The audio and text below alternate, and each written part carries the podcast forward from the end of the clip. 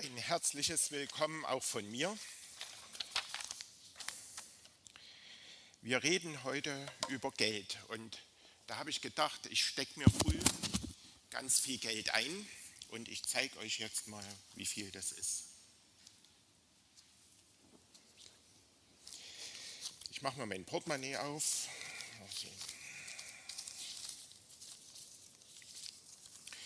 Also ich habe hier einen 100 ein 100er Schein, dann 1000, 500.000, 500 Millionen. Also ihr seht ja schon das Geld, äh, das sind Mark, ähm, Inflationsgeld. Das ist jetzt gerade 100 Jahre her, 1923. In vielen Familien werden solche Scheine weitergegeben ähm, als Erinnerung, weil das ein Riesentrauma war. Ähm, das war so, der erste Schein 100 Mark, der wurde ausgegeben im August 1922 und der letzte, die 500 Millionen Mark, das war im September, am 4. September 1923. Die Leute haben, also weiß ich nur aus Erzählungen natürlich, täglich Geld ausgezahlt bekommen, sind dann schnell zum Lebensmittelladen gerannt und haben dann schon manchmal nicht mehr Brot bekommen, weil das schon wieder teurer geworden war.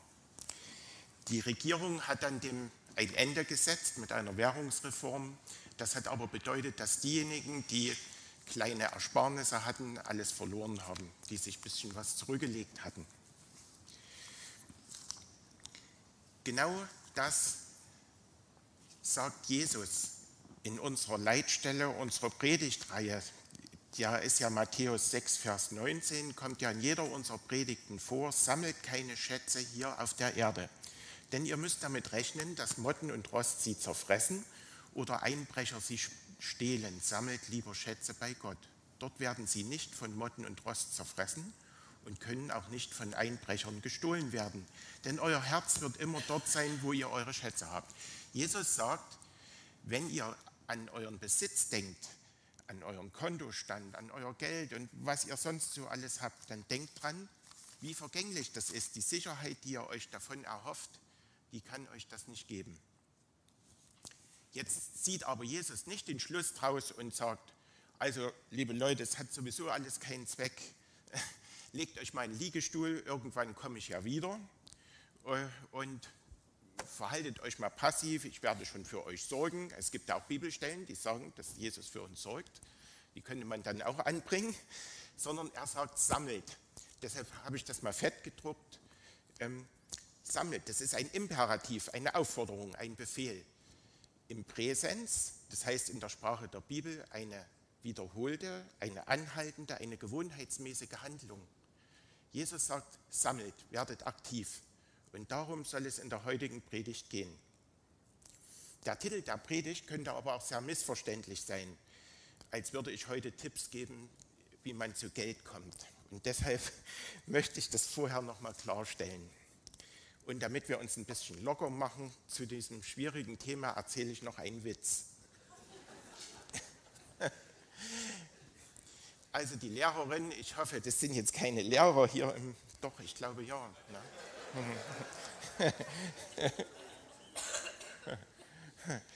Die Lehrerin sagt in der Schule zu den Kindern, wer von euch lernt denn ein Instrument zu spielen? Da meldet sich Fritzchen und sagt, ich, ich lerne Geige. Und da sagt die Lehrerin, dann bring uns doch die Geige mal mit in die nächste Stunde und spiel uns was vor. Also gesagt, getan, Fritzchen bringt die Geige mit, macht den Geigenkasten auf und da ist eine Maschinenpistole drin. Und es sagt Fritzchen, das ist aber ganz schlecht, jetzt steht mein Papa mit der Geige in der Bank.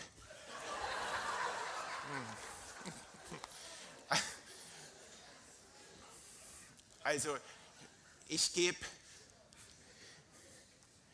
ich gebe keine Ratschläge, wie man schnell zu Geld kommt und möglichst noch auf illegale Weise. Und auch wenn wir jetzt lachen, äh, können wir uns Gedanken machen, ich muss mir auch Gedanken machen, wie wir das so mit dem Eigentum anderer halten, ob wir das respektieren und achten. Sicher sind wir uns einig, dass wir nicht mit einer Maschinenpistole in die Bank gehen, aber vielleicht gibt es ja auch so andere Sachen, wo wir nicht mehr so sensibel sind. Zweitens mache ich keine Finanzberatung. Also das habe ich nicht gelernt und das kann ich nicht. Das ist auch nicht mein Thema. Es gibt christliche Finanzkurse und gute Vorträge zum Thema Finanzen. Also es gibt richtig zertifizierte christliche Finanzkurse. Einen Tipp könnte ich euch eventuell geben oder auch meine Frau, wo man das machen lassen kann, wer sich dafür interessiert. Ich kann euch nur ermutigen, euch beraten zu lassen. Jede Beraterin und jeder Berater wird äh, uns danach fragen, was uns wichtig ist am Anfang der Beratung. Und genau darum geht es heute. Welche Werte sind uns wichtig? Da geht es nicht bloß darum, neigen Sie mehr zum Risiko oder mehr zur Sicherheit, sondern es geht darum, was wollen Sie eigentlich erreichen? Was sind Ihre grundlegenden Werte im Leben? Drittens, das muss ich auch noch sagen, verkündige ich keine neuen christlichen Regeln und Gesetze. Vielleicht stöhnt mancher schon so ein bisschen. Ich habe auch immer so Angst, dass ich da dahin tendiere, weil ich so geprägt bin. Was sollen wir denn noch alles machen? Also auf jeden Fall müssen wir eine gute Ehe führen als Christen, unsere Kinder erfolgreich erziehen. Wir müssen unsere Emotionen oder wie man heute sagt, unsere Impulse schön unter Kontrolle halten, also immer schön lächeln, egal was uns widerfährt. Und jetzt auch noch das Geld. Wir dürfen nichts für uns behalten und so weiter. Das wäre ein völliges Missverständnis. Wir wollen mit den Predigten hier eine Art Herzensbildung erreichen, nachdenklich machen. Wir wünschen uns, dass wir alle von der Bibel her geprägt werden. Und das kann uns froh und frei machen. Das ist aber ein Prozess. Das kommt nicht von heute auf morgen. Und froh und frei werden wir nicht, wenn wir unter Druck Gesetze befolgen. Paulus sagt es den Galatern in Galater 5, Gott hat euch zur Freiheit berufen, meine Brüder und Schwestern, aber missbraucht eure Freiheit nicht als Freibrief zur Befriedigung eurer selbstsüchtigen Wünsche, sondern dient einander in Liebe. Und dann noch als Schluss meiner Vorrede was Persönliches, denn Geldangelegenheiten sind was sehr Persönliches. Ich bin genauso ein Lernender wie hoffentlich auch ihr. Und wenn ich hier über Werte spreche, von denen ich wirklich überzeugt bin, das bin ich, dann heißt es nicht, dass ich mich im Alltag immer davon leiten lasse. Ich setze genauso oft meine Hoffnung, meine Sicherheit ins Geld. Aber ich weiß, dass das nicht nötig ist. Und davon möchte ich heute reden. Also so viel zu der naheliegenden Frage, wie wird er es denn persönlich so halten? Und jetzt zum Thema. Ich möchte erst mal einen Rahmen bauen. Hier hat mir Linda Hertel sehr geholfen, der ich unheimlich dankbar dafür bin, denn ich kann höchstens Strichmännchen zeichnen. Ähm, wenn Jesus sagt, sammelt euch nicht Schätze hier auf der Erde, wo Motte, Motten und Rost sie vernichten und Diebe einbrechen und stehlen, sammelt euch aber Schätze im Himmel, dann heißt es, Christen sehen ihr Leben aus einer oder in einer Ewigkeitsperspektive. Und das hatten wir ja jetzt schon zweimal gehört, einmal vom Jonathan und vom Marco. Und weil das so wichtig ist, möchte ich das nochmal wiederholen. Sonst versteht man nicht diese ganze Denkweise nicht. Ewigkeitsperspektive heißt, ich wurde von Gott gewollt und geplant er möchte, dass ich in einer Beziehung mit ihm lebe und er möchte diese Beziehung für immer fortsetzen. Und die Folge ist, dass meine Lebenszeit hier auf der Erde nicht alles ist. Ich habe nicht nur dieses Leben. Deshalb bin ich auch nicht gezwungen, das Beste für mich aus dieser Zeit herauszuholen.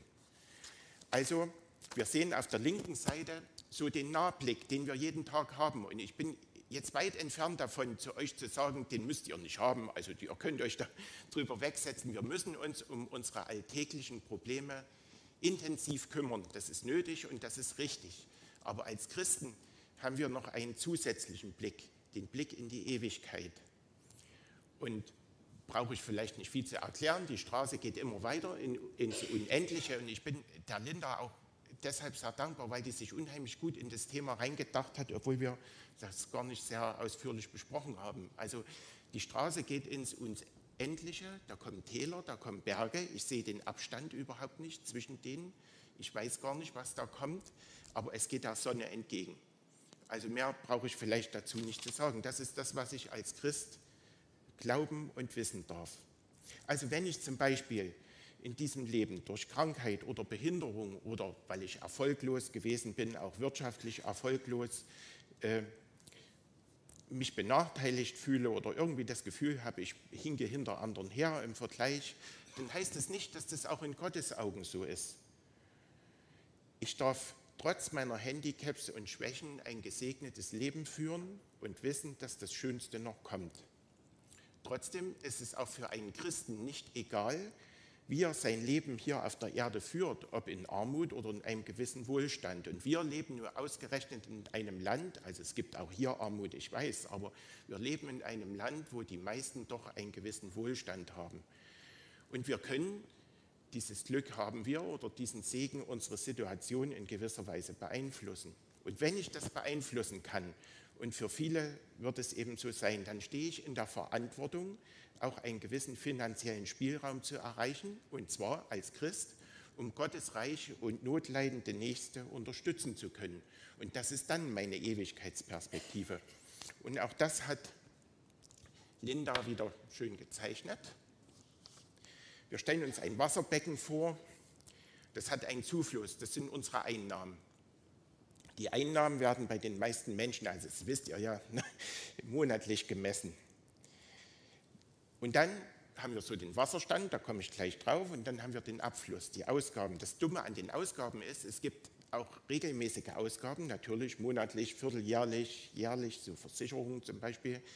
Aber dann gibt es plötzliche Abflüsse, die sich eben negativ auf den Wasserstand auswirken. Also das Auto geht kaputt oder irgend sowas. Bei den Einnahmen ist das viel seltener der Fall. Also wer macht schon mal eine Erbschaft oder so oder diesen Lottogewinn was der Johannes erzählt hat. Also wir können unsere Einnahmen normalerweise relativ gut kalkulieren, mit unseren Ausgaben ist das schwieriger.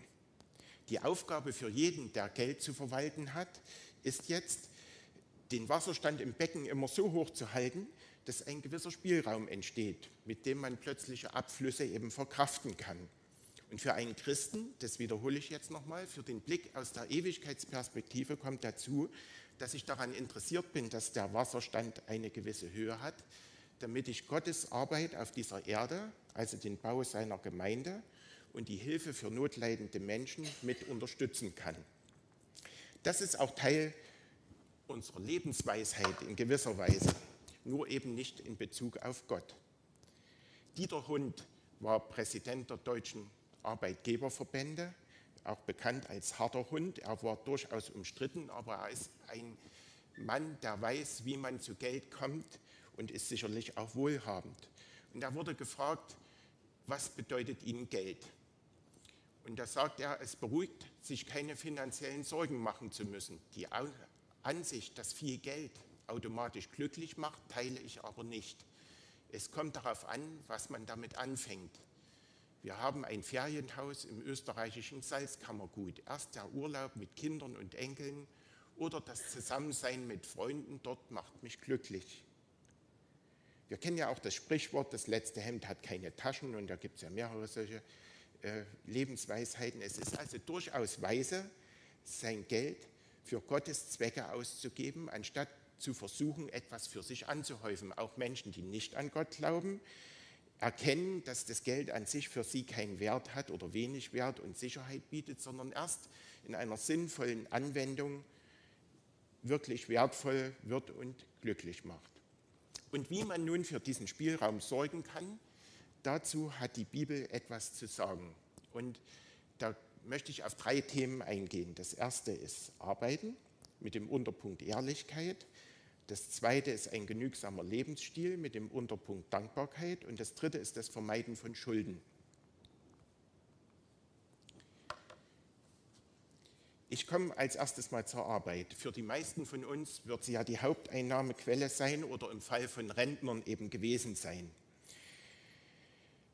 Äh, Arbeit ist keine Dummheit und ist auch keine Strafe, sondern sie gehört zu unserer Identität und Würde als Menschen.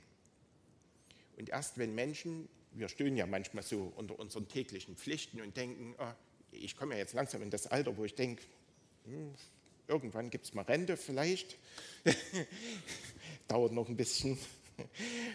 Aber ich habe halt Leute erlebt, Rentner, die sind plötzlich durften die in Rente gehen und dann ging es ihnen nicht mehr gut. Sie hatten ihre Aufgaben verloren. Also Arbeit gehört unbedingt zu unserem Leben und das muss nicht so sein, so eine negative Entwicklung. Denn im Paradies wurde bereits gearbeitet. In 1. Mose 1 heißt es, Gott segnete die Menschen und sagte zu ihnen, seid fruchtbar und vermehrt euch, füllt die ganze Erde und nehmt sie in Besitz. Ich setze euch über die Fische im Meer, die Vögel in der Luft und alle Tiere, die auf der Erde leben, und vertraue sie eurer Fürsorge an. Weiter sagte Gott zu den Menschen, als Nahrung gebe ich euch die Samen der Pflanzen und die Früchte, die an den Bäumen wachsen, überall auf der ganzen Erde. Es gibt hier draußen so ein Studienmaterial, das könnt ihr kaufen und euch dann noch ausführlicher damit beschäftigen mit der biblischen Sicht, denn ich bringe hier nur einige wenige Stellen. Gott lobt den Fleiß und verurteilt die Faulheit, Sprüche 6. Sieh dir die Ameise an, du Faulpelz, nimm dir ein Beispiel an ihr, damit du weise wirst. Sie hat keinen Aufseher und keinen Antreiber, und doch sorgt sie im Sommer für ihre Nahrung und sammelt zur Erntezeit ihre Vorräte. Wie lange willst du noch liegen bleiben, du Faulpelz? Wann geruhst du endlich aufzustehen? Nur ein kurzes Nickerchen, sagst du, nur einen Moment die Augen zumachen und die Hände in den Schoß legen. Und während du das tust, kommt die Armut zu dir wie ein Landstreicher und die Not überfällt dich wie ein Einbrecher. Ja, du sagst vielleicht, das ist hebräische Weisheitsliteratur, das muss man berücksichtigen, das gilt heute so nicht mehr. Dann komme ich dir eben mit dem Neuen Testament. Das drückt sich noch härter aus. Paulus in 2. Thessalonicher 3, wir haben es euch ja auch ausdrücklich gesagt, als wir bei euch waren, wer nicht arbeiten will, soll auch nicht essen. Nun hören wir, dass es einige unter euch gibt, die ein ungeregeltes Leben führen. Sie arbeiten nicht, sondern treiben sich unnütz herum.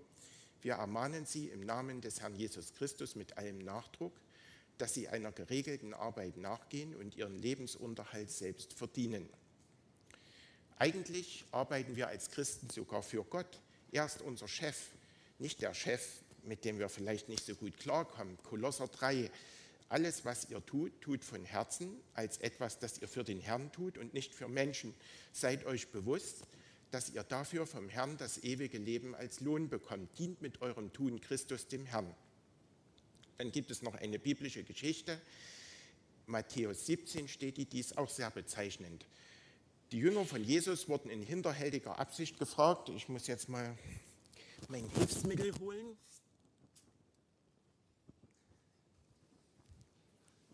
Damit es sehr deutlich wird.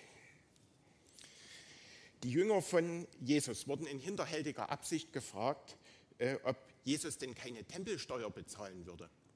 Also hier grill ich meinen Fisch ne, damit. Ähm,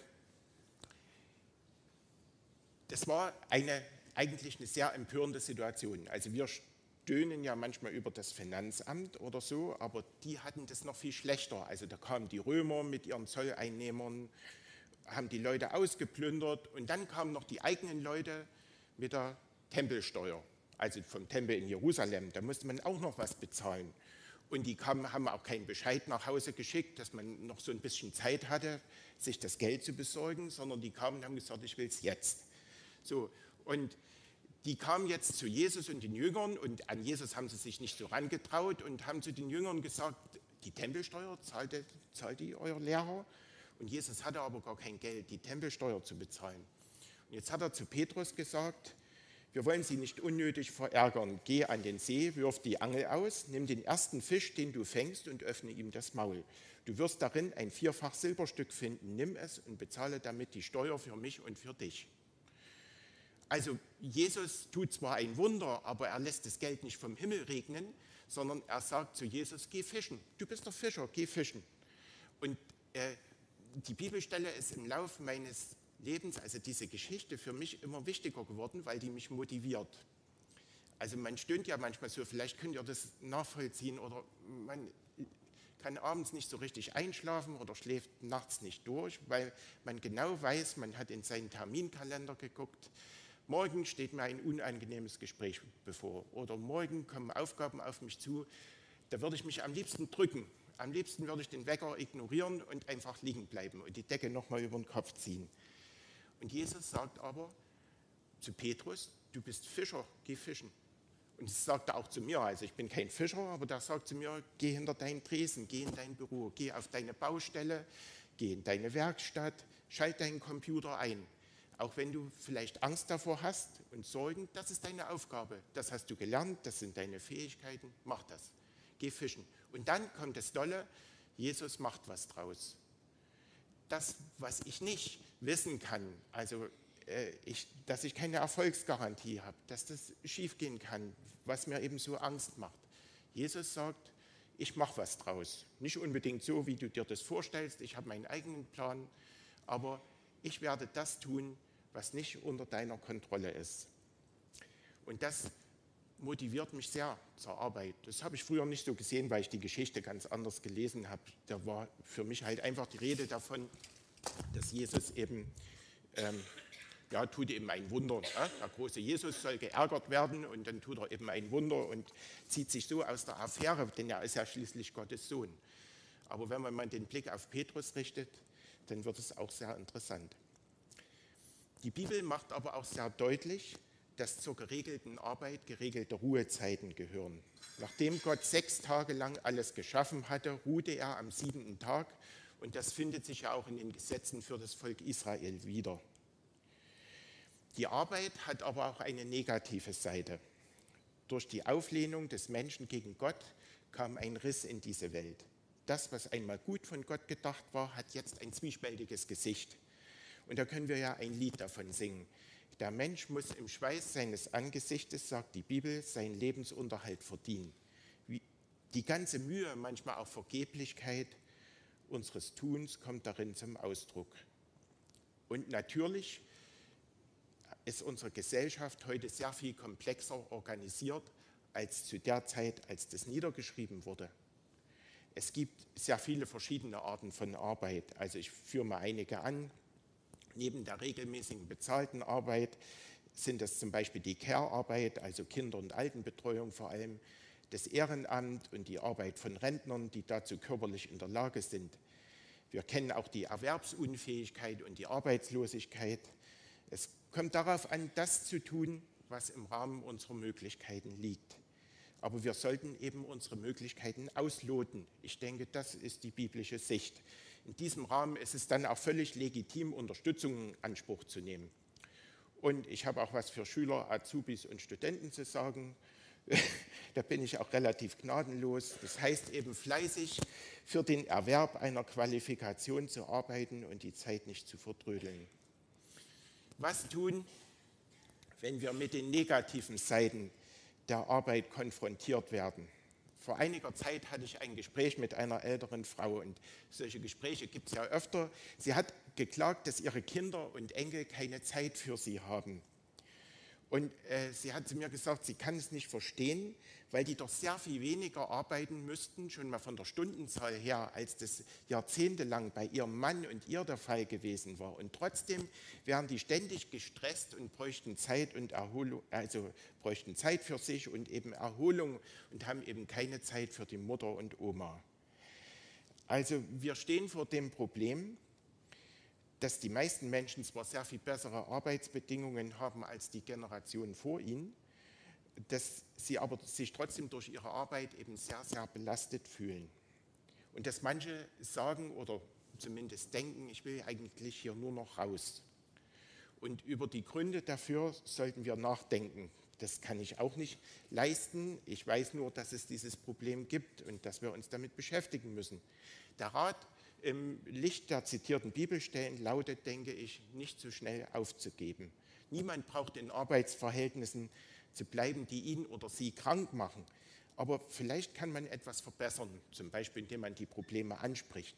Die Lösung heißt jedenfalls nicht, mit der regelmäßigen Arbeit aufzuhören.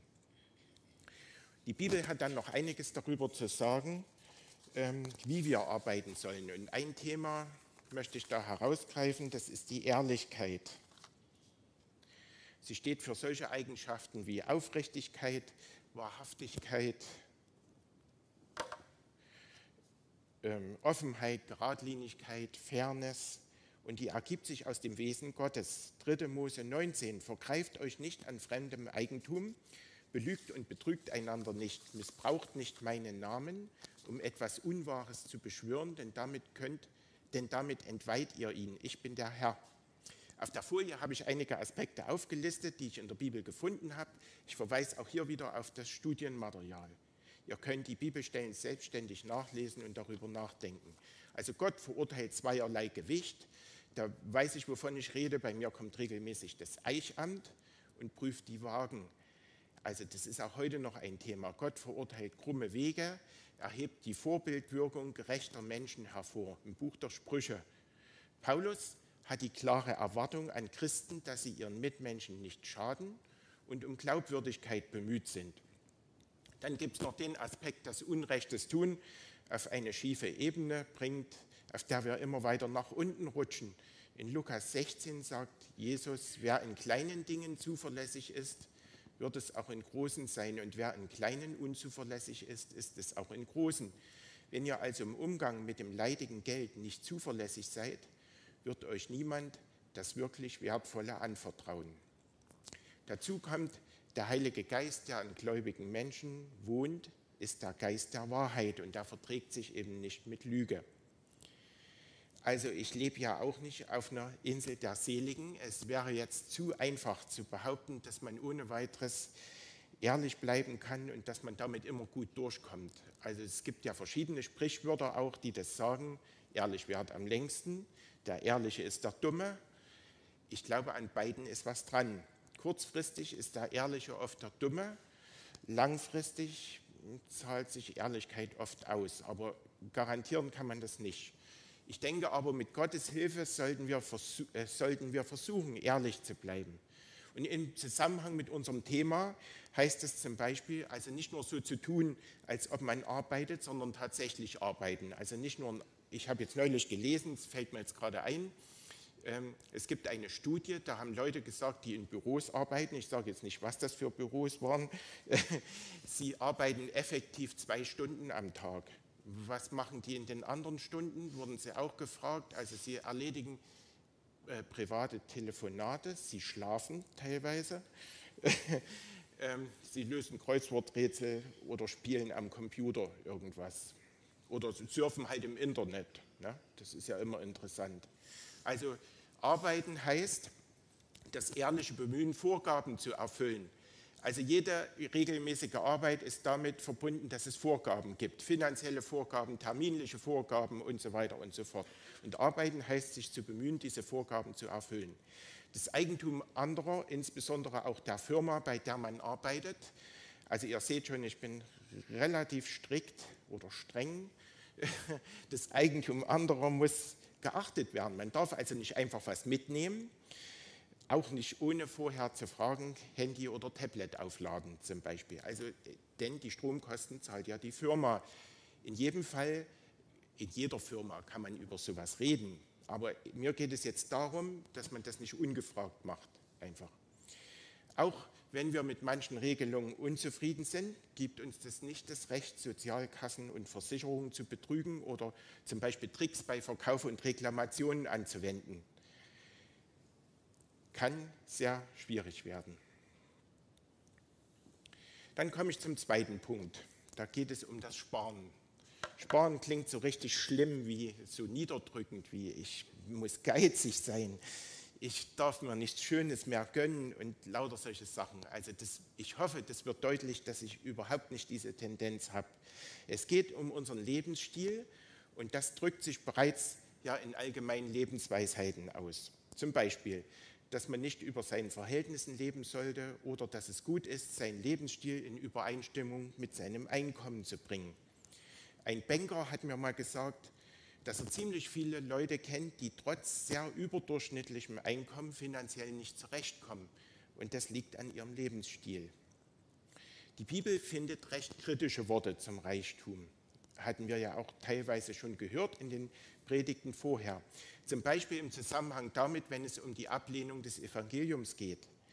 Also Jesus erzählt mal so eine Geschichte, äh, so ein Gleichnis, da wird das Evangelium mit Samen verglichen, der ausgestreut wird und dann hat er ganz verschiedene Wirkungen, dieser Samen. Der geht auf oder geht nicht auf und Jesus analysiert so ein bisschen die Gründe und er sagt, wieder bei anderen ist es wie bei dem Samen, der in das Dornengestrüpp fällt. Sie hören zwar die Botschaft, aber sie hat bei ihnen keine Wirkung, weil sie sich in ihren Alltagssorgen verlieren und sich vom Reichtum verführen lassen. Und dadurch wird die Botschaft erstickt. Reichtum und die damit verbundenen Sorgen, das hat uns in der letzten Predigt der Marco ja schon ausführlich erklärt, das erwähne ich nur noch mal kurz, können verhindern, dass wir in eine Beziehung zu Gott kommen. Die Jagd nach immer mehr Wohlstand kann uns sehr unfrei machen und großen Stress verursachen. In der Bibel wird uns dagegen Dankbarkeit empfohlen. Und da ist wieder der Apostel Paulus ein Beispiel. Äh, da werde ich dann ein bisschen blass, wenn ich das lese, aber wir dürfen das nicht so missverstehen, muss ich nochmal betonen, nicht als Druck, sondern Paulus war auf seiner Lebensreise und Glaubensreise so weit gekommen, dass er das ganz zwanglos so sehen konnte, was ich jetzt vorlese. Er schreibt den Philippern, es war mir eine große Freude und ein Geschenk vom Herrn, dass eure Fürsorge für mich wieder einmal so richtig aufgeblüht ist. Ihr wolltet ja schon die ganze Zeit etwas für mich tun, aber es ergab sich keine Gelegenheit. Ich sage das nicht, weil ich in Not war. Ich habe gelernt, in jeder Lage zurechtzukommen und nicht von äußeren Umständen abhängig zu sein. Ich kann Not leiden, ich kann im Wohlstand leben. Mit jeder Lage bin ich vertraut. Ich kenne Sattsein und Hungern, ich kenne Mangel und Überfluss. Allem bin ich gewachsen durch den, der mich stark macht. Der Vergleich mit anderen kann sehr unzufrieden machen, weil wir immer welche finden, die es angeblich besser haben als wir oder leichter haben. Anderen zu helfen, kann im Gegensatz dazu sehr zufrieden machen, sehr glücklich machen, weil die Beziehungen zwischen Menschen gestärkt werden. Und auch da hat der Apostel Paulus ein klares Prinzip. Er schreibt den Korinthern, ihr sollt nicht selbst Mangel leiden, damit anderen geholfen wird. Vielmehr soll es zu einem Ausgleich kommen. Im Augenblick habt ihr mehr als die anderen, darum ist es nur recht, dass ihr denen helft, die in Not sind. Wenn dann einmal ihr in Not seid und sie mehr haben als ihr, sollen sie euch helfen. So kommt es zu einem Ausgleich zwischen euch. In den heiligen Schriften heißt es, wer viel gesammelt hatte, hatte nicht viel und wer wenig gesammelt hatte, hatte nicht zu wenig. Das ist Gottes Prinzip im Hinblick auf soziale Ungerechtigkeiten oder Unterschiede. Derselbe Paulus bezeichnet einen einfachen Lebensstil als großen Gewinn und die Geldliebe als Wurzel alles Bösen. Aber die Frage ist ja jetzt, was solche Aussagen in uns auslösen. Und hier komme ich nochmal auf den Anfang zurück. Wenn man eben anfängt, ich kann das nicht oft genug sagen, sie als unangenehm drückend zu empfinden, dann hat man sie nicht verstanden, denke ich. Die biblischen Aussagen sollen uns helfen, freier zu werden. Und zwar im Zusammenhang mit unserem Thema, das trifft ja auch auf andere Themen zu, nicht mehr dem Geld dienen zu müssen, sondern das Geld guten Zwecken dienen zu lassen. Und der Vergleich mit anderen, die mehr haben, die daraus folgende Undankbarkeit und die ständigen Gedanken und Sorgen rund um das Materielle machen eben unglücklich und unfrei. Das könnt ihr vielleicht nachvollziehen und ich kann das auch. Aber was können wir jetzt in der Praxis daraus machen? Ich denke, hier ist wichtig, mit anderen ins Gespräch zu kommen und sich auch beraten zu lassen. Es gibt viele gute Tipps für eine Lebensgestaltung, die eben einfach weniger Ressourcen verbraucht. Mir persönlich hilft die Einteilung meiner Ausgaben in Notwendiges, Nützliches und Wünsche. Aber das ist nur, ich möchte einfach von mir persönlich mal was sagen, das ist nicht Gottes Wort, äh, das ist einfach nur ein Tipp. Ähm, Notwendiges, das sind sozusagen die Grundkosten. Also Essen, Kleidung, Miete oder Hauskosten, Energie, Kraftstoffe, Versicherungen und was so alles zu den Lebenshaltungskosten dazugehört. Und das ist klar, bei diesen Kosten haben wir nicht viel Spielraum. Trotzdem kann es helfen, die Kosten gelegentlich zu überprüfen. Also zum Beispiel kann man das jährlich machen, sich mal hinsetzen, was habe ich eigentlich für Versicherungen, brauche ich die. Man kann zum Beispiel überversichert sein, bei Sachen, die vertraglich geregelt sind, kann man versuchen nachzuverhandeln. Man kann bedarfsorientiert einkaufen. Also ja, manchmal wird ja über Männer gelacht. Ich bin auch so einer, aber mir hilft es, mit einem Einkaufszettel loszugehen. Ne? Ähm, den hat nicht meine Frau geschrieben, falls das jetzt jemand denkt, aber ich frage sie vorher, was wir brauchen. Ne? genau. Also dann gibt man nicht so ungeplant Geld aus. Auch die Inanspruchnahme staatlicher Hilfen, Kostenerstattung oder Steuerermäßigung ist hilfreich und es erfordert mitunter eben auch viel Arbeit, nämlich man muss das beantragen. Also erstmal muss man sich informieren, dann muss man das beantragen. Das kann sehr, sehr viel, auch teilweise frustrierende Arbeit sein, wer nicht so gern Schreibtischarbeit macht. Nützliches sind dagegen Dinge, die zweite Gruppe, äh, die uns das Leben erleichtern. Also wie zum Beispiel modernere Haushaltsgeräte oder für mich war das ein Rasentraktor zum Beispiel, wenn man viel zu mähen hat. Also den kann man auch im Winter als zum Schneeschieben verwenden. Und außerdem macht es viel mehr Spaß, mit dem Traktor rumzufahren, als den Rasenmäher hin und her zu schieben.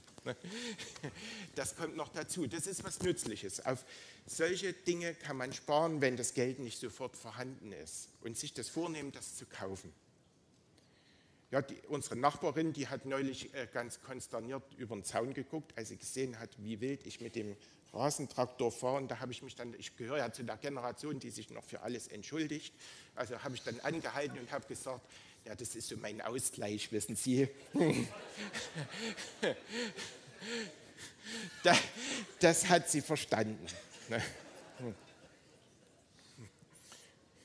Also Nützliches, das sind Dinge, die uns das Leben erleichtern, die wir aber nicht haben müssen und die man planen kann, auf die man sparen kann. Und dann gibt es Wünsche, also zum Beispiel, äh, das sind Events, Urlaubsreisen oder auch schöne Dinge, die uns einfach glücklich machen, die wir gerne hätten. Und auf die kann man auch sparen. Und da hilft es, das ist meine persönliche Erfahrung, wenn man ihnen eben einfach den Status des Besonderen gibt und nicht äh, anfängt zu denken, das müsste eben immer so sein. Also das kann zum Beispiel sein, das ist jetzt auch wieder durch mein Alter bedingt, ne, ganz klar. Ähm, am Hochzeitstag mit seiner Frau mal essen gehen, aber richtig essen gehen. Also ich meine jetzt nicht Döner oder McDonald's oder, oder Burger King, sondern ich meine jetzt ein Restaurant, äh, wo man sich auf Tischsitten besinnen muss. Ne? Und wo man, wo, wo man auch nicht mit jeder Kleidung rein darf unbedingt. Ne? Also, aber wie gesagt, ich, ich bin jetzt Ende 50, das ist ein Beispiel aus meinem Leben. Ne? Also nicht, äh, wenn ihr jung seid, ist das womöglich ganz was anderes. Also ich meine damit äh, Status des Besonderen, sich einen Wunsch erfüllen und das Besondere, dann freut man sich auch viel mehr drauf. Und man erinnert sich, man macht vielleicht Fotos ne, und guckt die sich dann ab und zu nochmal an und denkt, das war aber toll, ne, das war mal richtig was. Ein Mittel, das manchem hilft, ist die Budgetierung, die relativ genaue Aufteilung des Geldes für die verschiedenen Ausgaben und die entsprechende Kontrolle. Ähm, wer das nicht gelernt hat, kann sich da beraten lassen, gibt es findige Leute, die einem das alles erklären. Meine Eltern haben ja noch in so einer Bargeldzeit gelebt, nicht wie heute, die hatten ihr Geld in Umschlägen, ne, haben die das monatlich eingeteilt. Und wenn dann Kassensturz war, und der große Chef, also mein Vater, die Abrechnung wollte, dann hatte meine Mutter immer großen Stress. Heute läuft es anders, aber das Prinzip, die, äh, sich das Geld vorher einzuteilen, äh, wenn so gut wie das möglich ist, kann sehr hilfreich sein. Über allem, und das ist mir aber besonders wichtig, und das ist ja auch der biblische Gedanke, der da dahinter steht, ist die Dankbarkeit für das, was wir haben. Dankbare Menschen sind zufriedener und geben eben nicht so schnell ungeplant Geld aus. Dann möchte ich noch kurz die Werbung erwähnen. Ich denke, wir bleiben davon alle nicht unbeeindruckt. Also ich habe Leute kennengelernt, die sagen, mir, ich, mir ist die Werbung egal, aber ist, ich glaube nicht, dass es stimmt. Es kann helfen, wenn wir uns immer wieder klar machen, dass es eben die eierlegende Wollmilchsau, das Wundermittel gegen alle Krankheiten, die Versicherung, für alle Ernstfälle, das optimale Auto für jede Lebenssituation und so weiter und so fort eben einfach nicht gibt. Alles hat sein Für und Wider und gerade bei größeren Anschaffungen kann es gut sein, sich vorzubereiten, sich das genau zu durchdenken und sich eben auch Zeit zu lassen und sich nicht durch den Impuls, den die Werbung ausgelöst hat, eben einfach zu dem Kauf hinreißen zu lassen. Zusammenfassend kann man sagen, dass ein einfacherer und dankbarer Lebensstil uns helfen kann, finanzielle Spielräume zu gewinnen. Ich zeige nochmal dieses Becken. Dass der Wasserstand so hoch ist, dass ich auch wirklich freigebig sein kann für Gottes Reich, für meine Mitmenschen.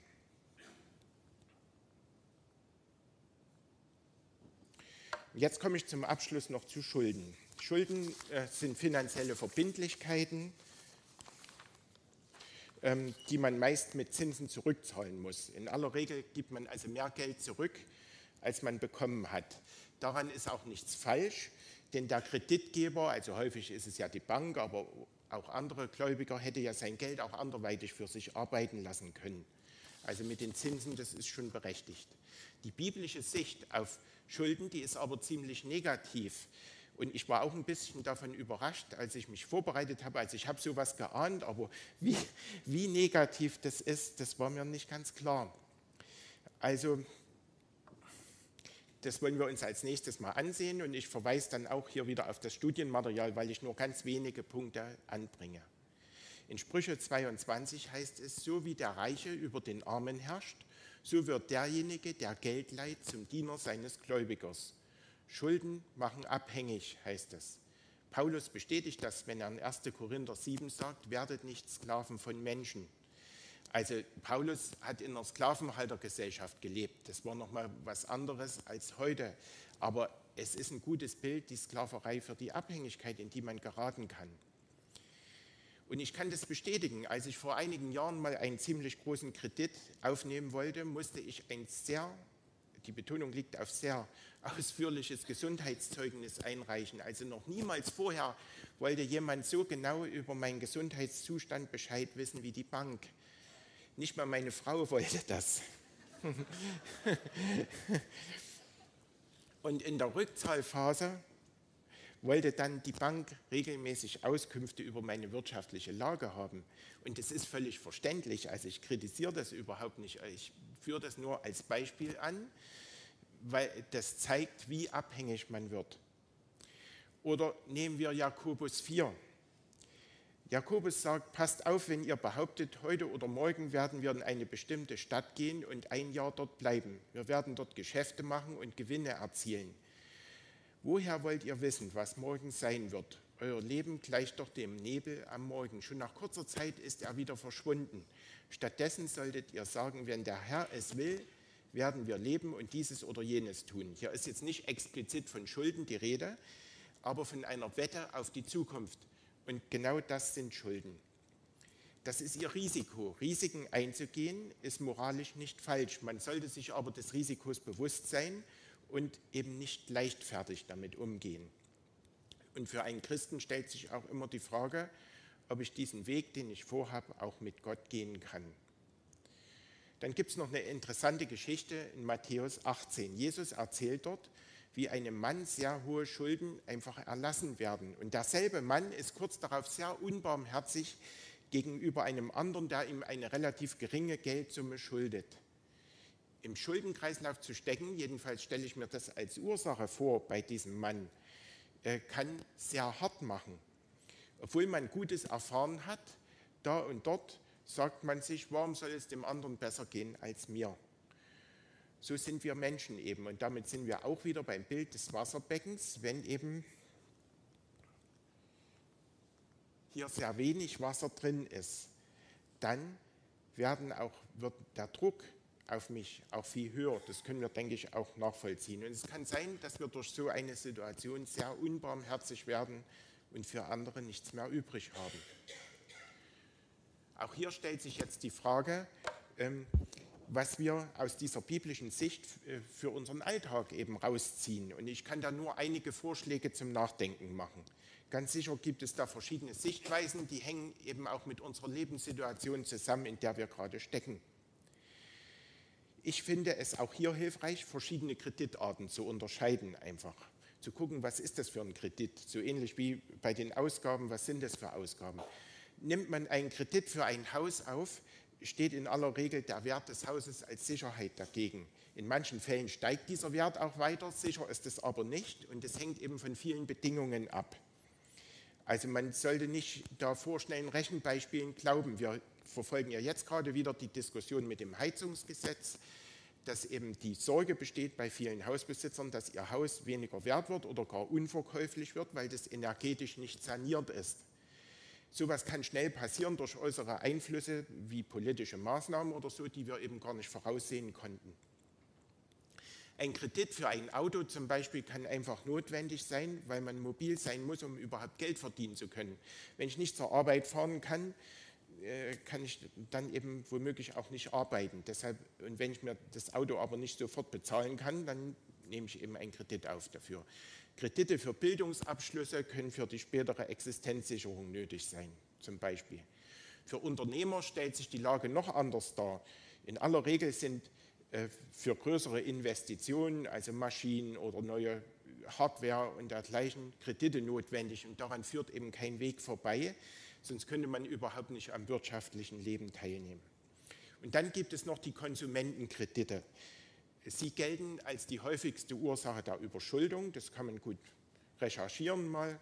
Und aus meiner Sicht empfiehlt sich hier sehr große Zurückhaltung und besonders bei dieser Art von Krediten eben das, was ich als biblische Sicht gebracht habe. Ob wir den brauchen oder nicht, das hat eben einfach viel mit unserem Lebensstil zu tun.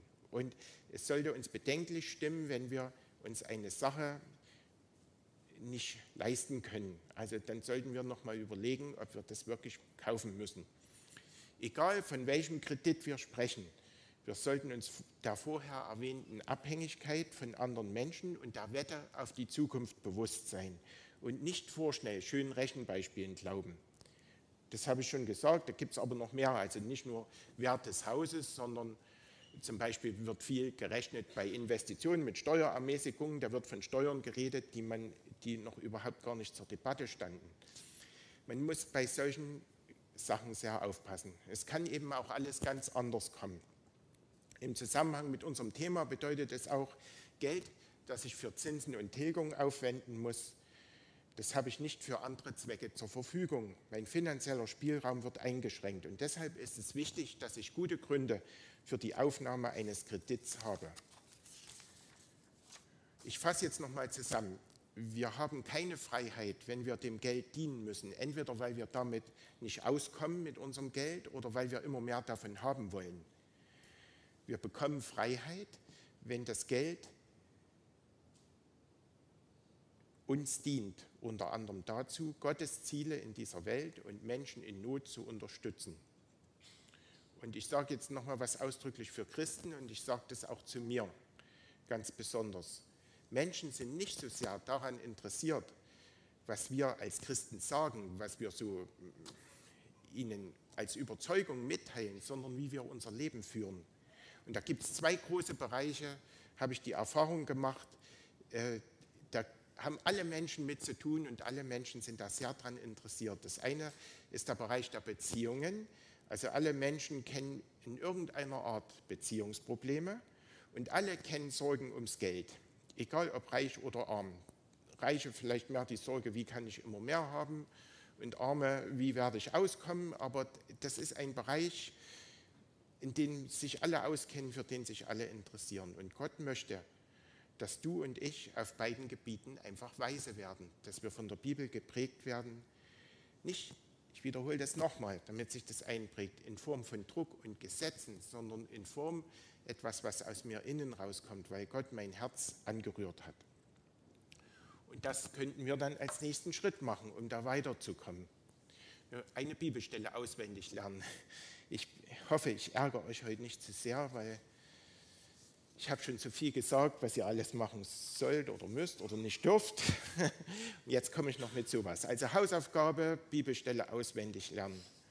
1. Thessalonicher 5, Vers 15b bis 18. Bemüht euch vielmehr stets, das Gute zu tun, im Umgang miteinander und mit allen Menschen. Freut euch immer zu, betet unablässig. Dankt Gott in jeder Lebenslage. Das will Gott von euch als Menschen, die mit Jesus Christus verbunden sind. Wenn wir das verinnerlichen, bin ich überzeugt, das wird uns dankbarer machen und helfen, auch unser Geld besser einzuteilen und finanziellen Spielraum zu gewinnen. Aber ich sage euch ganz ehrlich, ich stehe, wenn überhaupt, auch mit dieser Bibelstelle ganz, ganz am Anfang, dank Gott in jeder Lebenslage. Das kommt nicht von alleine, das ist ein langer Weg und Gott weiß das und hat Verständnis dafür.